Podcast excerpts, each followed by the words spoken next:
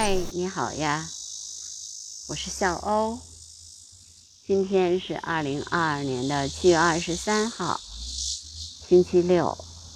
今天是夏天的最后一个节气大暑，但是今天呢，北京还是挺凉爽的，现在才二十九度。因为昨天晚上下了一场雨，早上的时候呢，天气还有一点阴。所以今天其实还挺舒适的，体感温度也就二十八度左右。这样的天气呢，其实坐在呃树荫底下啊观鸟还是挺舒服的。我今天五点半就来观鸟了，就开始写我的观鸟笔记，一直到现在六七八九十五个小时了，我还坐在这个树荫底下呢，嗯。还在这儿观鸟，因为大家可能肯定也知道，说小鸟快出巢了嘛。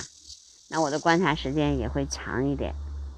主要还有一个就是跟天气有关系，天气好的话，我也会比较喜欢待在室外，然后再待在自然当中去观察呀，去听自然的声音，去听鸟叫。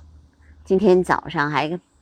在这个墙根底下还看见了黄鼠狼，我拍了一下，但是没有拍的特别清楚，因为它的速度也很快。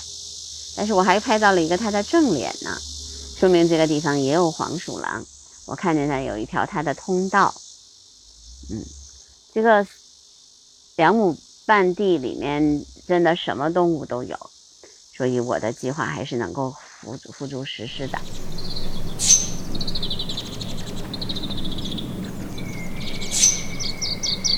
早上的时候，有一次比较有意思的事情，就是三宝鸟雌的站在这个塔箱上面，雄的回来以后呢，把那个它捕捉的食物喂给这个雌雌鸟，然后我们都说，哎，那那雌鸟是不是就吃了？没有，雌鸟接过来这个食物之后，就去喂小鸟去了。哎，这个行为特别有趣。因为我没有想过，就是他们还有这样的行为，就实际上是他们共同养育嘛。但是雌就是雄鸟会看见雌鸟在那儿的时候，它居然还会去让它去喂，给它把那个食物给它，让它去喂。这个我觉得挺好玩的。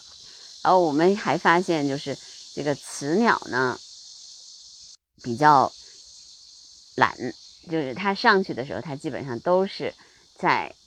让它让它守护，它就真的在守护。偶尔的时候才会去抓一点吃吃的，而且它捕捉虫子的时候，经常就会自己就给吃掉了。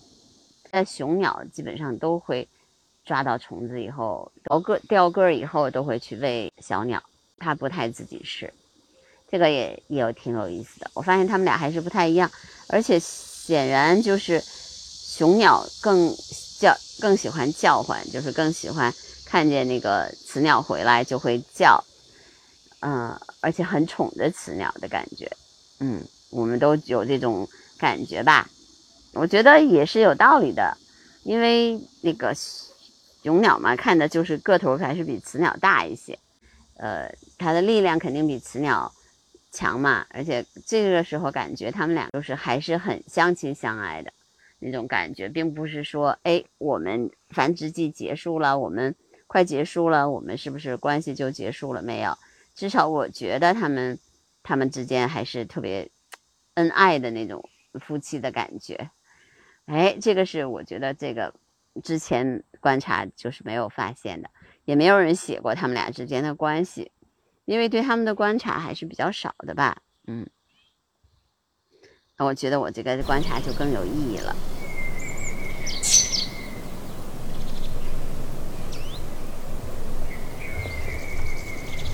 今天呢是大暑节气，大暑节气呢是最热的时候，一年当中，这个时候啊，基基本上这个世界就变成了一个散发着暑气，特别是北半球啊，散发着暑气的地方，而且这个时候也是农作物生长最快的季节，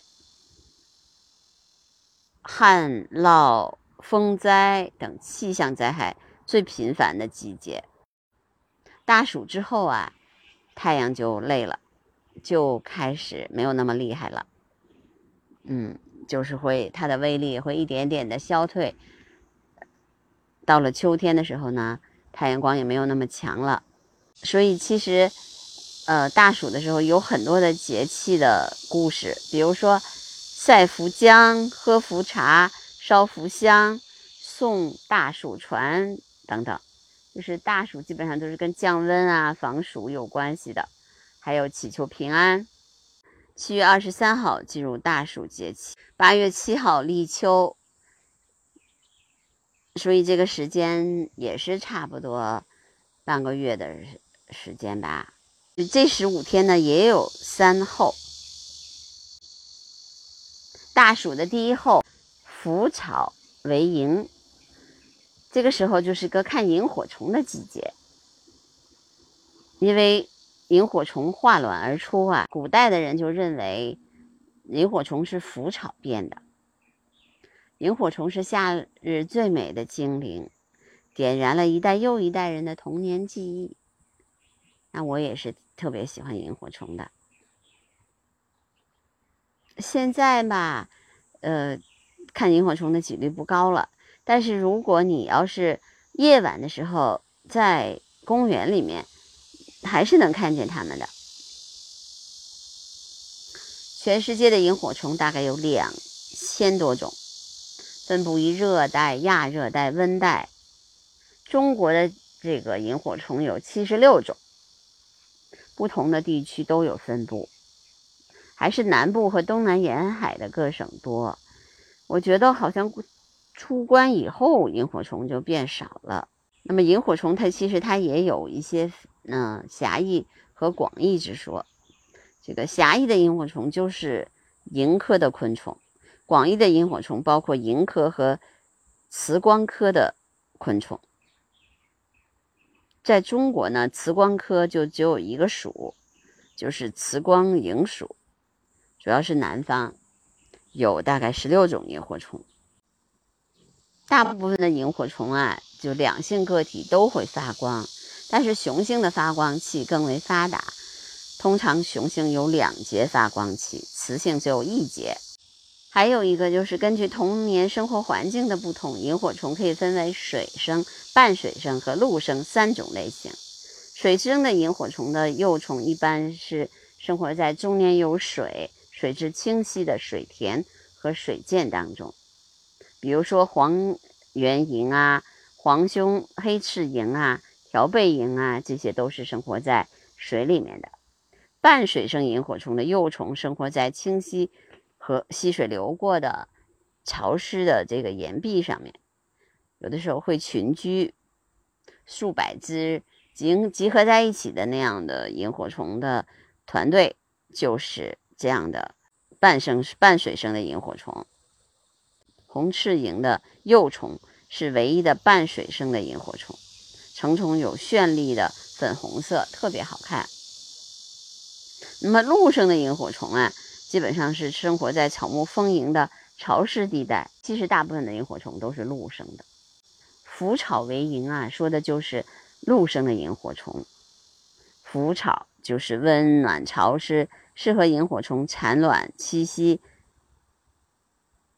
古人就认为萤是从腐草和烂竹根里化生的。其实萤火虫发光是一种通讯手段，它们它们可以通过不同的发光频率和方式传达不同的信息。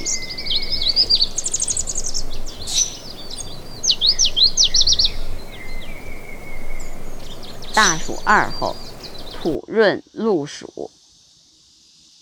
大暑的第二个五天，天气就变得闷热了，土壤也很潮湿。土润露暑，就是指的是土壤湿润，空气湿热。露暑的意思就是暑湿之气，就是盛夏了。这个时候，土壤、空气的湿度都比较大，温度比较高，各种喜温的农作物都到了生长最快的季节。空气湿度。是只是空气中水汽多寡，或者说干湿的程度的一个物理量，通常用水气压绝对湿度、相对湿度和露点温度等表示。那天气预报中一般都说的是相对湿度了。同样的温度下，那空气湿度不同，人的体感温度就不一样。相对湿度越大，人越感觉闷热，因为人体呢蒸发散热，当相对湿度最越高的时候，人体分泌的汗水就越难以蒸发，所以那个时候我们会觉得闷热，那时候特别容易中暑。其实空气湿度对动植物都有很大的影响。蚂蚁搬家、蚯蚓出土等现象预示着雨天就要到来了，而蜂蜜蜂出巢、蜘蛛张网等是对空气湿度减少的回应，意味着天就要放晴了。所以植物中也有天气预报员的，虫子也是天气预报员。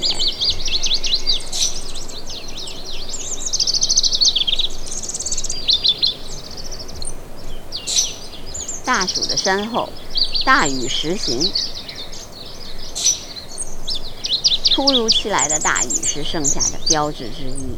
大雨是指十二小时内降水量五到三十毫米，或者二十四小时内降水量二十五到五十毫米的降雨过程。二十四小时降水量为五十毫米以上的强降雨就被称为暴雨。